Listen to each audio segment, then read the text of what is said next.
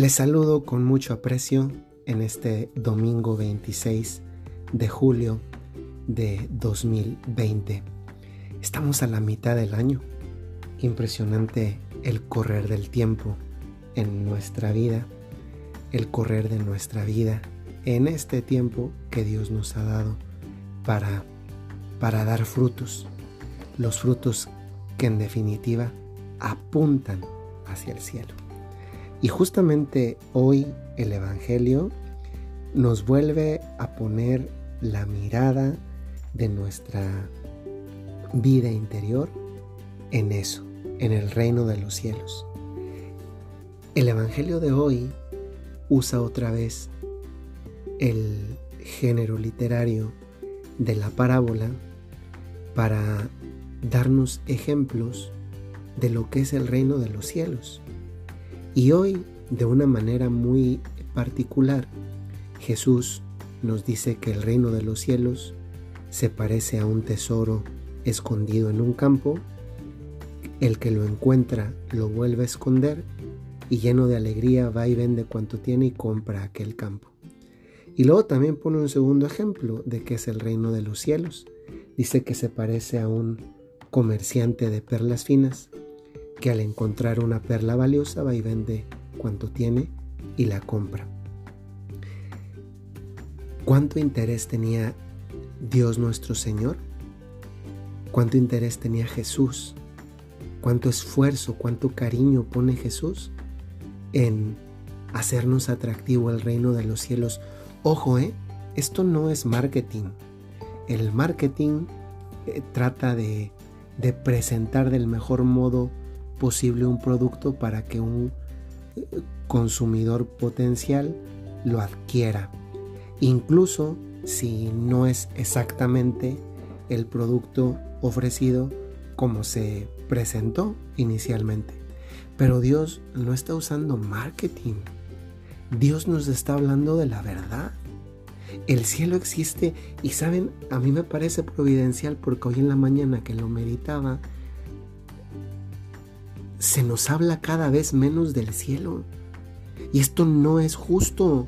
No es justo, primero porque es una realidad, una realidad que Dios puso para nosotros como meta definitiva de la existencia humana. Ese es algo a lo que nos encaminamos, es algo es más, es algo que Dios, Jesucristo, al hablarnos de Él, nos está diciendo que es algo a lo que debemos aspirar. Nos está diciendo que en esta vida cuando llega el final de ella, aquí en la tierra, no termina todo, hay algo más, pero que eso algo más es algo a lo que debemos aspirar con nuestros gestos, con nuestras obras, con nuestro comportamiento de aquí en la tierra. Hoy hay mucha gente que ha perdido de su vida el horizonte del cielo. Y obvio, cuando ya no hay cielo, al menos porque la persona o no lo conoce o nadie le ha hablado de él, cuando ya no hay cielo, entonces todo me está permitido hacer. Esto es muy profundo. Si Dios no existe, porque obviamente Dios y cielo van siempre de la mano, si Dios no existe, es decir, si el cielo no existe, entonces todo me está permitido aquí en la tierra. Todo, todo. Porque no le tengo que rendir cuentas definitivas últimas de nada a nadie. No hay un premio definitivo posterior y tampoco hay un castigo definitivo. Porque en definitiva quien habla del cielo también tiene que hablar del opuesto. Del opuesto como también posibilidad definitiva de la existencia humana y me refiero al infierno. Yo sé que hoy no es nada popular hablar del infierno no lo es. A la gente no le gusta que le hablen del infierno. Hay quien dice incluso el infierno no existe, es una invención de la iglesia. Creo que eso es algo muy deshonesto. Y me parece muy deshonesto porque Jesús lo revela claramente en los evangelios. Jesús, conocemos que existe el infierno porque Jesús nos habla de él. Porque la Sagrada Escritura nos habla de él. No es una invención, no es un cuento. Y esa también es una una meta definitiva posible de la propia vida. Pero vamos a la otra parte que es la que nos interesa hoy. Hablar del cielo como, como ese destino al que Dios nos quiere, en el que Dios nos quiere.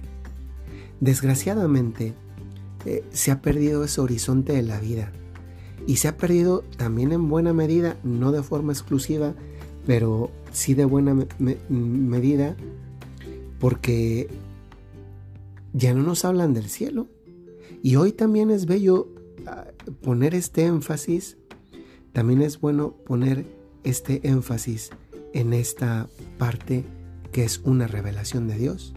O sea, Jesús, todo este capítulo 13 del Evangelio de Mateo, es un esfuerzo de Jesús por darnos a entender algo de lo que no tenemos experiencia, el cielo, con palabras humanas, con ejemplos humanos, con parábolas, en definitiva.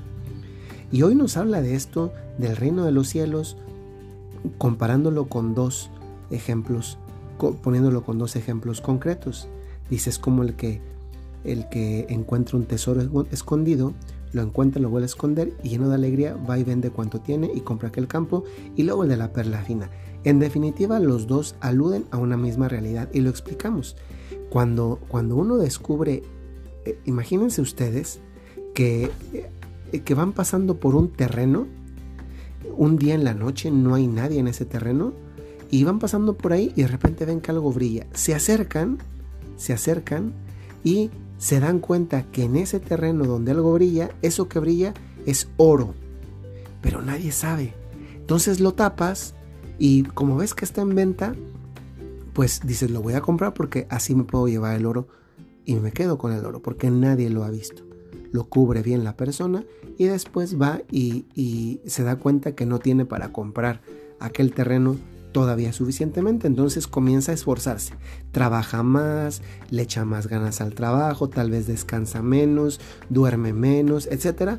Pero después de una cantidad de meses o de años, consigue la cantidad fruto de su esfuerzo, es decir, le costó y entonces ahora sí compra ese campo y compra el campo y después se queda con el tesoro. Y lo mismo con la perla fina. Encuentra una perla valiosa, pero pues no la puede comprar, entonces tiene que esforzarse, trabajar, poner todo lo que está de su parte, tal vez, tal vez trabajar horas extra, eh, privarse de algunos gustillos, pero después consigue la perla fina. Y entonces esa perla fina y ese terreno con el tesoro es el cielo. Muchas veces aquí en la tierra vamos a tener que hacer muchos esfuerzos, tener que privarnos de cosas que, que no nos convienen, aunque pensábamos que sí, tener que hacer actos de caridad, no hacer omisiones, ustedes lo entienden perfectamente. El, es, el cielo supone un esfuerzo, porque supone una conquista cotidiana, pero maravillosamente, eh, justamente eso nos da una seguridad con la gracia de Dios de poco a poco ir acercándonos a la obtención de ese cielo que aquí en la tierra de manera definitiva no tenemos, pero que una vez que morimos podemos llegar con confianza con Dios y merecer ese cielo. Es bonito y también es, es legítimo pensar cuando hacemos las cosas en, en que hay un premio, a veces los premios son lo que, los que nos dan motivaciones. Y en este caso Dios nos está diciendo, ¿quieres una motivación?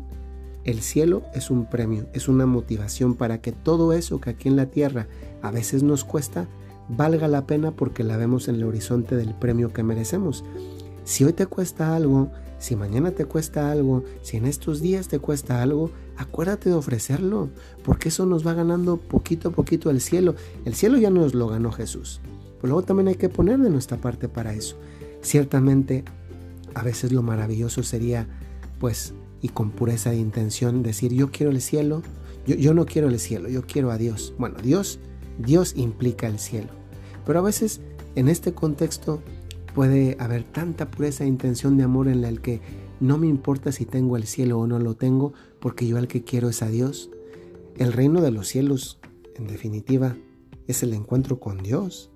Y en este contexto yo recuerdo ese poema tan bellísimo que ahora mismo eh, creo que, que es anónimo el poema que se llama No me mueve mi Dios para quererte. Y se los voy a decir así suave, suavemente, de manera despacio, y dice así el poema. Atención, es bellísimo. No me mueve mi Dios para quererte el cielo que me tienes prometido, ni me mueve el infierno tan temido para dejar por eso de ofenderte.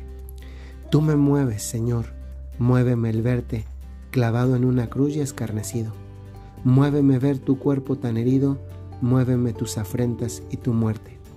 Muéveme, en fin, tu amor y en tal manera que aunque no hubiera cielo, yo te amara, y aunque no hubiera infierno, te temiera.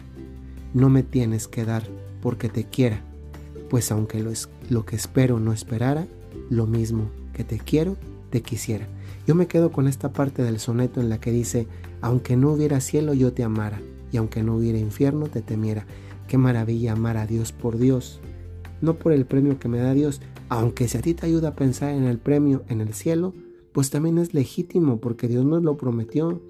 Y a veces esto ha salido de nuestra vida. Hoy, en esta homilía, si podemos decirla así, esta homilía digital, es, es sano también recordar ese horizonte de nuestra vida y volver a ilusionarnos por el cielo lo cual también nos ayuda a ver de otra manera la, misma muerte. Porque cuando ya no hay horizonte de cielo, pues naturalmente la muerte es una tragedia eh, gravísima, eh, malísima. Pero cuando está en ese horizonte el cielo y yo he vivido ese cielo con ese trabajo constante, eh, haciendo renuncias por amor para obtener ese terreno con el tesoro o esa perla fina, pues mucho vale la pena cuando en el horizonte está ese, ese fin.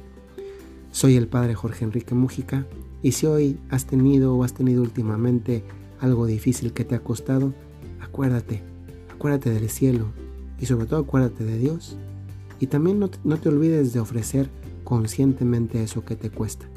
Que tengan un maravilloso inicio de semana y de verdad que gusto eh, y cuánta gratitud por permitirme entrar a, a, sus hogares y sobre todo a su, a su mundo interior por medio de esas explicaciones y aplicaciones a nuestra vida de la palabra de Dios, lo que podríamos decir una homilía digital. Que el Señor les bendiga.